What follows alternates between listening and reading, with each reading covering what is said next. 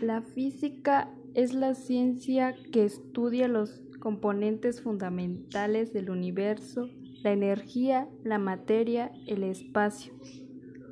Es una ciencia vinculada con las matemáticas y la lógica en la formulación y cuantificación. La biología es la ciencia que estudia el origen de los seres vivos, las características, sus procesos vitales, su comportamiento y su interacción. La biología y la física se relacionan debido a que está ligada a una de la otra. Se debe a que los sistemas biológicos responden leyes químicas y físicas.